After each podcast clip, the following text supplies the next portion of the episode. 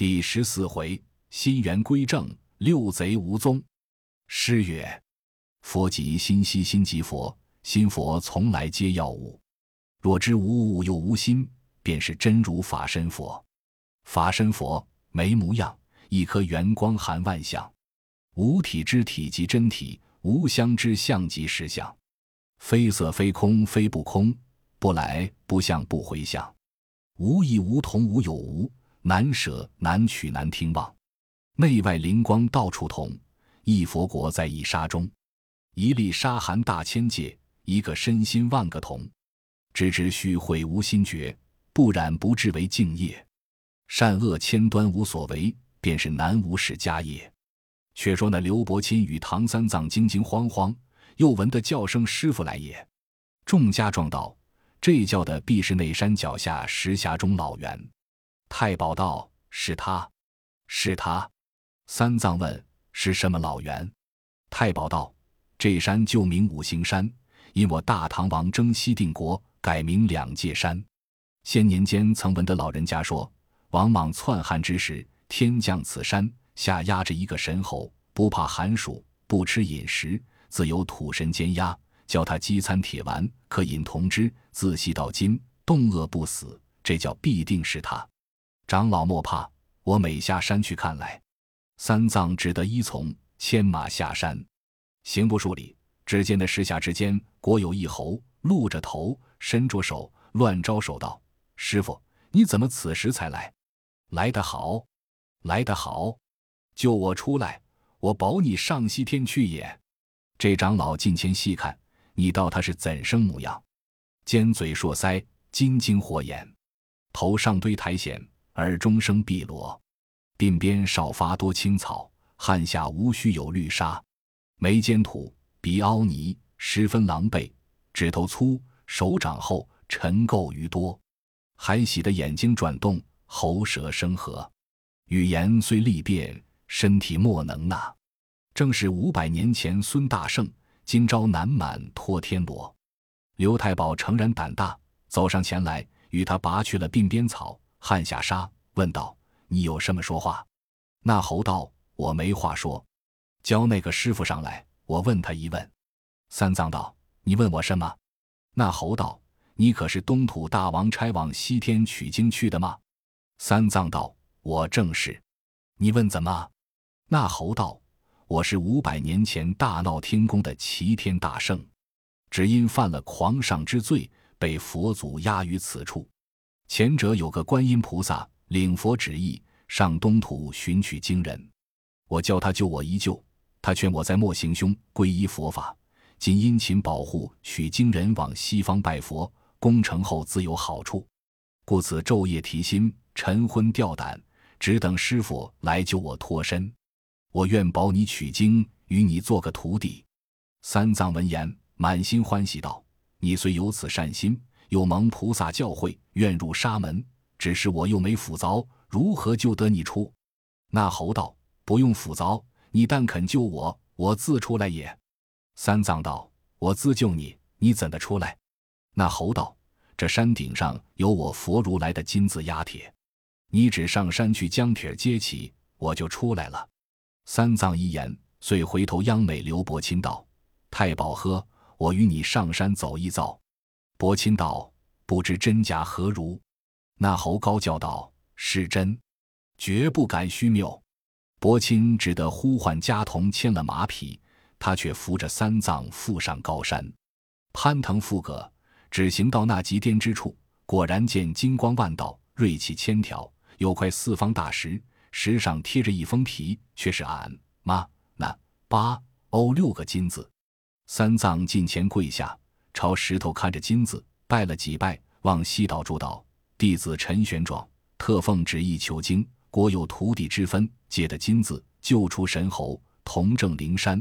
若无徒弟之分，此辈是个凶顽怪物，哄赚弟子，不成吉庆，便皆不得起。”祝罢，又拜，拜毕，上前将六个金子轻轻接下，只闻得一阵香风，劈手把压铁挂在空中，叫道。吾乃监压大圣者，今日他的南满，吾等回见如来，缴此封皮去也。吓得个三藏与伯钦一行人望空礼拜，径下高山，又至石峡边，对那猴道：“接了压铁椅，你出来吗？”那猴欢喜，叫道：“师傅，你请走开些，我好出来。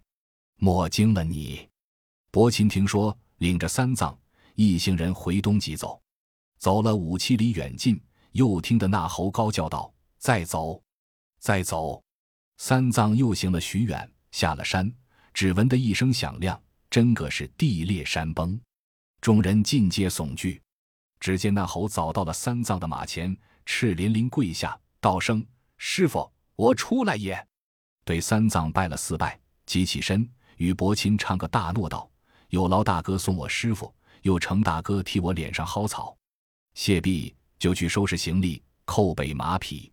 那马见了他，腰软蹄挫。战兢兢的立站不住，盖因那侯元是弼马温，在天上看养龙马的，有些法则，故此凡马见他害怕。三藏见他意思，实有好心，真个像沙门中的人物，便叫徒弟呀，你姓甚么？猴王道：我姓孙。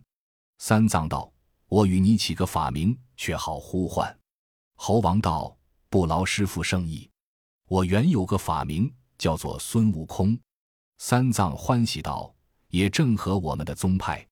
你这个模样，就像那小头陀一般。我再与你起个混名，称为行者，好吗？”悟空道：“好，好，好。”自此时又称为孙行者。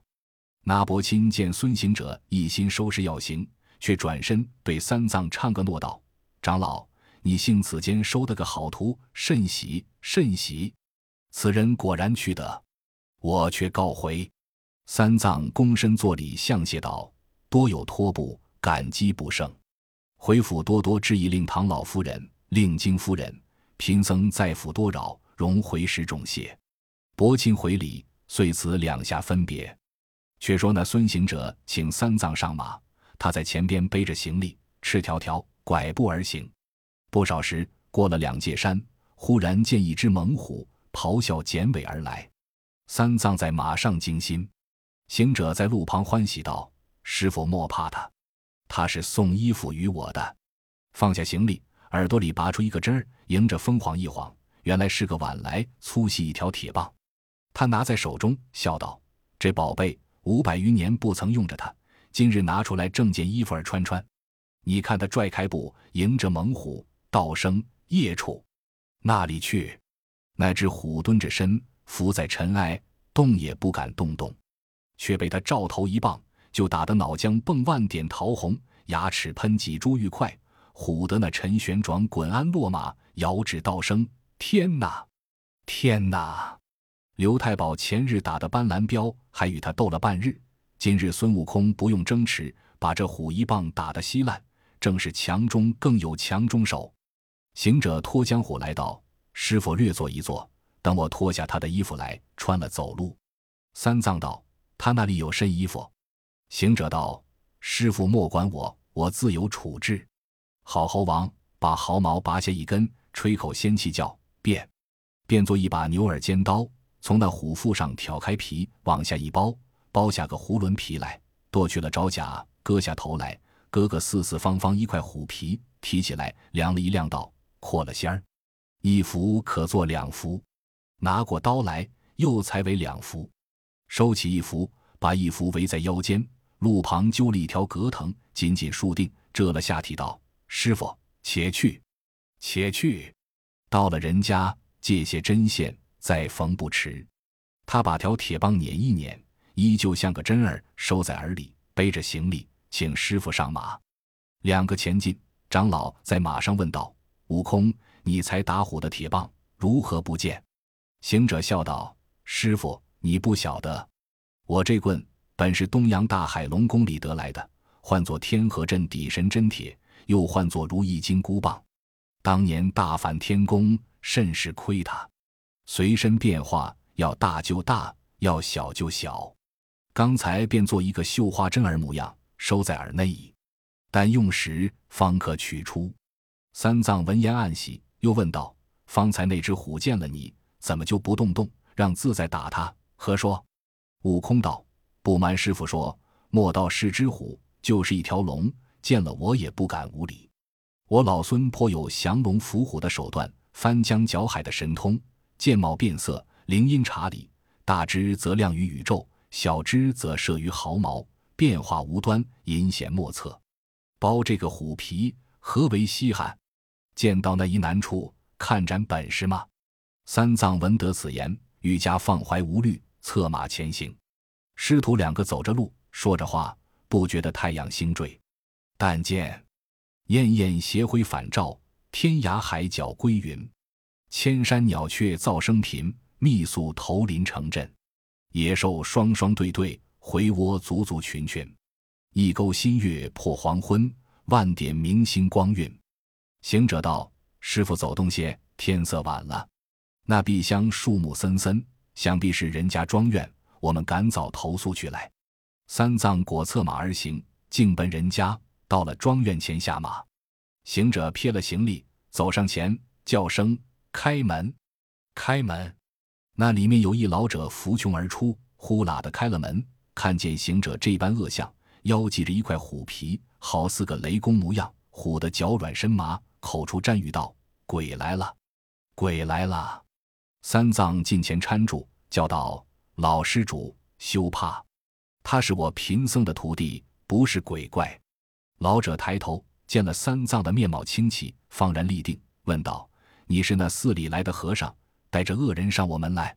三藏道：“我贫僧是唐朝来的，往西天拜佛求经，是路过此间，天晚，特造坛府借宿一宵，明早不犯天光就行。”万望方便一二，老者道：“你虽是个唐人，那个恶的却非唐人。”悟空厉声高呼道：“你这个老儿全没眼色！唐人是我师傅，我是他徒弟，我也不是甚唐人、密人，我是齐天大圣。你们这里人家也有认得我的，我也曾见你来。”那老者道：“你在那里见我？”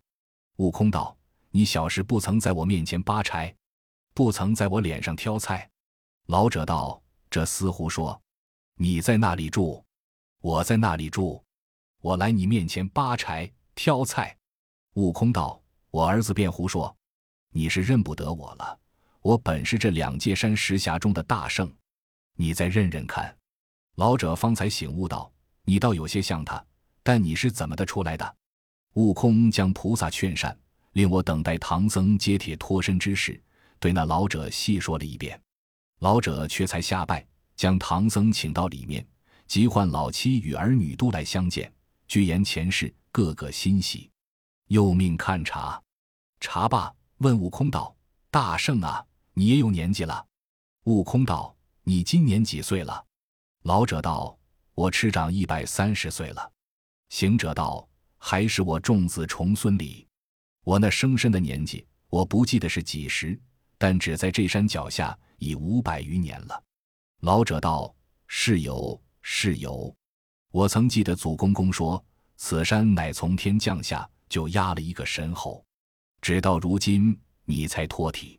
我那小时见你，是你头上有草，脸上有泥，还不怕你。如今脸上无了泥，头上无了草，却像瘦了些，腰间又扇了一块大虎皮，与鬼怪能差多少？”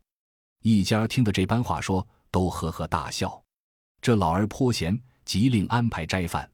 饭后，悟空道：“你家姓甚？”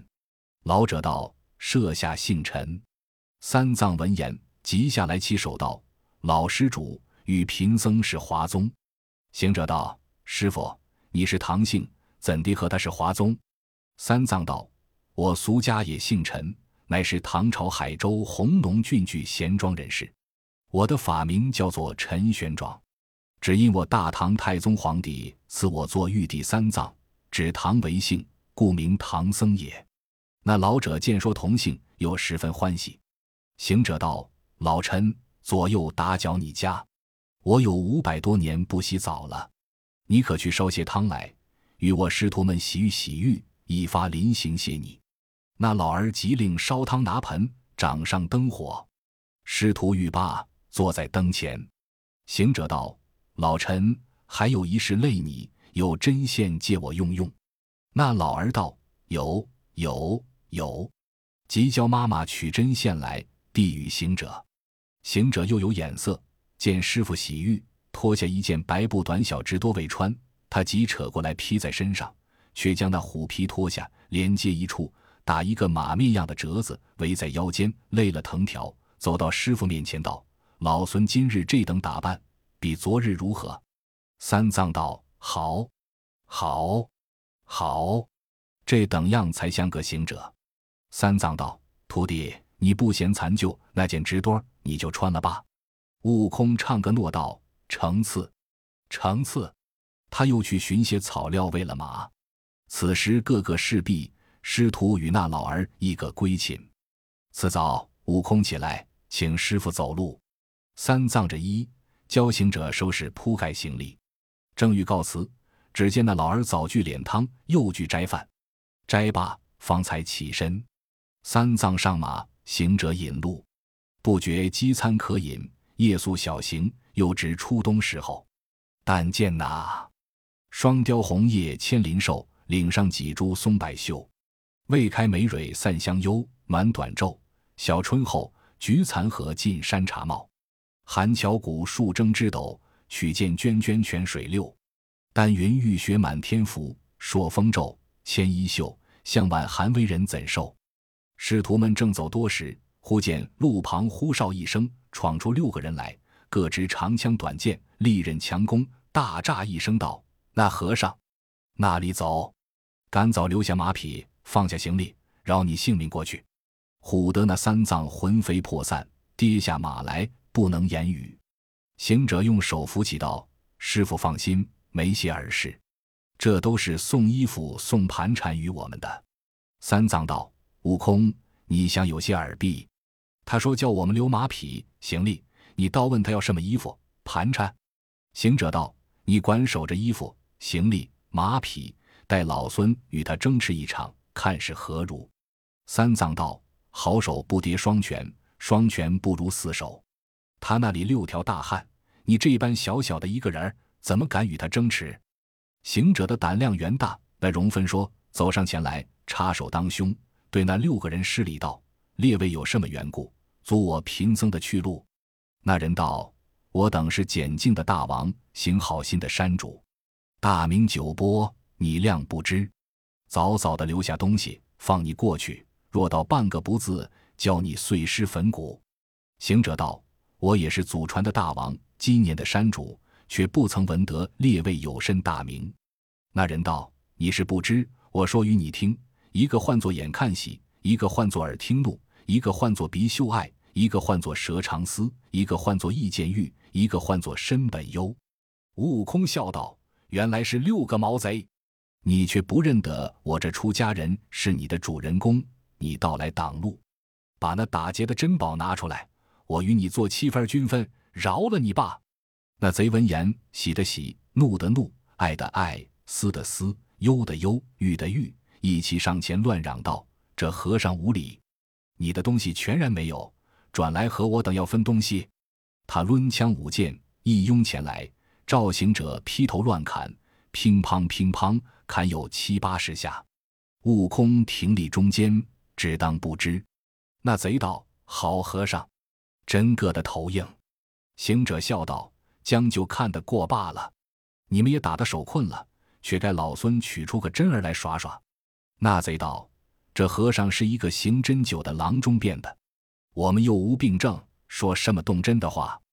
行者伸手去耳朵里拔出一根绣花针儿，迎风一晃，却是一条铁棒，足有碗来粗细，拿在手中道：“不要走，也让老孙打一棍试试手。”唬得这六个贼四散逃走，被他拽开步，团团赶上，一个个尽皆打死，剥了他的衣服，夺了他的盘缠。笑吟吟走将来道：“师傅，请行。那贼已被老孙缴了。”三藏道：“你十分壮货。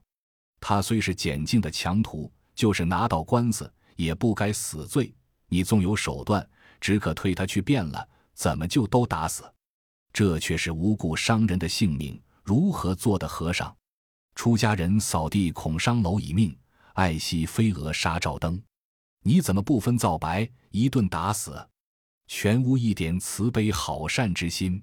早还是山野中无人查考，若到城市，倘有人一时冲撞了你，你也行凶，执着棍子乱打伤人，我可做的白客，怎能脱身？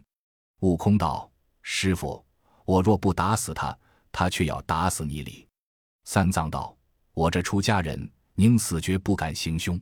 我就死，也只是一身，你却杀了他六人，如何理说？此事若告到官，就是你老子做官。”也说不过去。行者道：“不瞒师傅说，我老孙五百年前据花果山称王为怪的时节，也不知打死多少人。假似你说这般道观，倒也得些状告事。”三藏道：“只因你没收莫管，暴横人间，欺天狂上，才受这五百年前之难。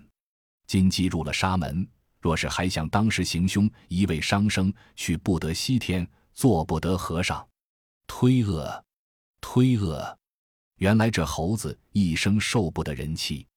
他见三藏只管絮絮叨叨，按不住心头火，发道：“你既是这等说，我做不得和尚，上不得西天，不必嫩般许郭恶我，我回去便了。”那三藏却不曾答应，他就是一个性子，将身一耸，说一声：“老孙去也。”三藏急抬头，早已不见，只闻得呼的一声，回东而去。瞥得那张老孤孤零零，点头自叹，悲怨不已，道：“这厮，这等不受教诲，我但说他几句，他怎么就无形无影的，竟回去了？爸，爸，爸，也是我命里不该招徒弟进人口。如今欲寻他无处寻，欲叫他叫不应，去来，去来，正是舍身拼命归西去。”莫以旁人自主张。那长老只得收拾行李，捎在马上，也不骑马，一只手拄着锡杖，一只手揪着缰绳，凄凄凉凉往西前进。行不多时，只见山路前面有一个年高的老母，捧一件棉衣，棉衣上有一顶花帽。三藏见他来得至近，慌忙牵马立于右侧让行。那老母问道：“你是那里来的长老？孤孤兮兮独行于此？”三藏道：“弟子乃东土大唐奉圣旨往西天拜活佛求真经者。”老母道：“西方佛乃大雷音寺天竺国界，此去有十万八千里路。你这等单人独马，有无个伴侣，有无个徒弟，你如何去得？”三藏道：“弟子日前收的一个徒弟，他性颇凶顽，是我说了他几句，他不受教，遂渺然而去也。”老母道。我有这一领棉布之多，一顶嵌金花帽，原是我儿子用的。他只做了三日和尚，不幸命短身亡。我才去他寺里哭了一场，辞了他师傅，将这两件衣帽拿来做个意念。长老呵，你既有徒弟，我把这衣帽送了你吧。三藏道：“承老母圣赐，但只是我徒弟已走了，不敢领受。”老母道：“他哪乡去了？”三藏道。我听得呼的一声，他回东去了。老母道：“东边不远，就是我家，想必往我家去了。我那里还有一篇咒，唤作定心真言，又名作紧箍咒。你可暗暗的念熟，牢记心头，再莫泄露一人知道。我去赶上他，叫他还来跟你，你却将此衣帽与他穿戴。他若不服你使唤，你就默念此咒，他再不敢行凶，也再不敢去了。”三藏闻言，低头拜谢。那老母化一道金光，回东而去。三藏情知是观音菩萨受此真言，急忙搓土焚香，望东恳恳礼拜。拜罢，收了衣帽，藏在包袱中间，却坐于路旁诵习那定心真言，来回念了几遍，念得烂熟，牢记心胸不提。却说那悟空别了师傅。一经斗云径转东洋大海，按住云头，分开水道，径至水晶宫前。早惊动龙王出来迎接，接旨宫里坐下，礼毕。龙王道：“晋闻的大圣难满，失贺，想必是重整仙山，复归古洞矣。”悟空道：“我也有此心性，只是又做了和尚了。”龙王道：“作甚和尚？”行者道。我亏了南海菩萨劝善，教我正果，随东土唐僧上西方拜佛，皈依沙门，又换为行者了。龙王道：“这等真是可贺，可贺！这才叫做改邪归正，成创善心。既如此，怎么不西去赴东回合也？”行者笑道：“那是唐僧不识人性，有几个毛贼捡净，是我将他打死，唐僧就絮絮叨叨说了我若干的不是。你想老孙可是受的闷气的，是我撇了他，欲回本山，故此先来望你一望。”求中茶吃，龙王道：“丞相，丞相。”当时龙子龙孙急捧香茶来献。茶毕，行者回头一看，见后壁上挂住一幅移桥进旅的画行者道：“这是什么景致？”龙王道：“大圣在先，此事在后，故你不认得。这叫做移桥三进旅。”行者道：“怎地是三进驴？”龙王道。此仙乃是黄石公，此子乃是汉室张良。石公坐在移桥上，忽然失履于桥下，遂唤张良取来。此子急忙取来，跪献于前。如此三度，张良略无一毫倨傲怠慢之心。石公遂爱他勤谨，夜守天书，着他服汉。后果然运筹帷幄之中，决胜千里之外。太平后，弃之归山。从赤松子游，悟成仙道。大圣，你若不保唐僧，不尽勤劳，不受教诲，到底是个妖仙，休想得成正果。悟空闻言，沉吟半晌不语。龙王道：“大圣自当裁处，不可图自在，误了前程。”悟空道：“莫多话，老孙还去保他便了。”龙王欣喜道：“既如此，不敢久留，请大圣早发慈悲。”莫要输久了你师傅。行者见他催促请行，即耸身出离海藏，驾着云别了龙王。正走，却遇着南海菩萨。菩萨道：“孙悟空，你怎么不受教诲，不保唐僧来此处何干？”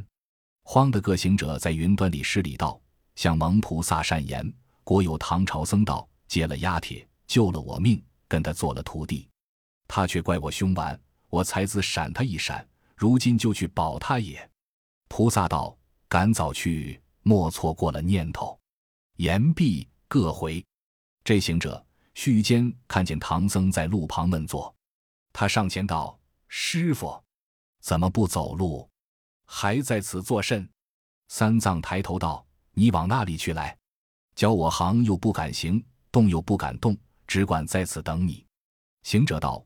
我往东洋大海老龙王家讨茶吃吃。三藏道：“徒弟喝，出家人不要说谎。你离了我多一个时辰，就说到龙王家吃茶。”行者笑道：“不瞒师傅说，我会驾筋斗云，一个筋斗有十万八千里路，故此的急去急来。”三藏道：“我略略的言语中了仙儿，你就怪我使个性子丢了我去。像你这有本事的，讨的茶吃。”像我这去不得的，只管在此忍饿，你也过意不去呀。行者道：“师傅，你若饿了，我便去与你化些斋吃。”三藏道：“不用化斋，我那包袱里还有些干粮，是刘太保母亲送的。你去拿钵盂寻些水来，等我吃个走路罢。”行者去解开包袱，在那包裹中间见有几个粗面烧饼，拿出来递与师傅。又见那光艳艳的一领棉布直多，一顶嵌金花帽。行者道：“这衣帽是东土带来的。”三藏就顺口答应道：“是我小时穿戴的。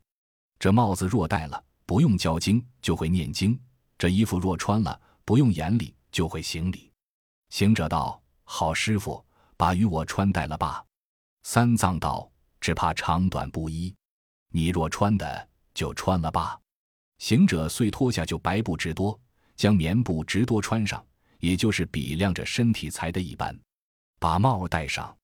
三藏见他戴上帽子，就不吃干粮，却默默的念那紧箍咒一遍。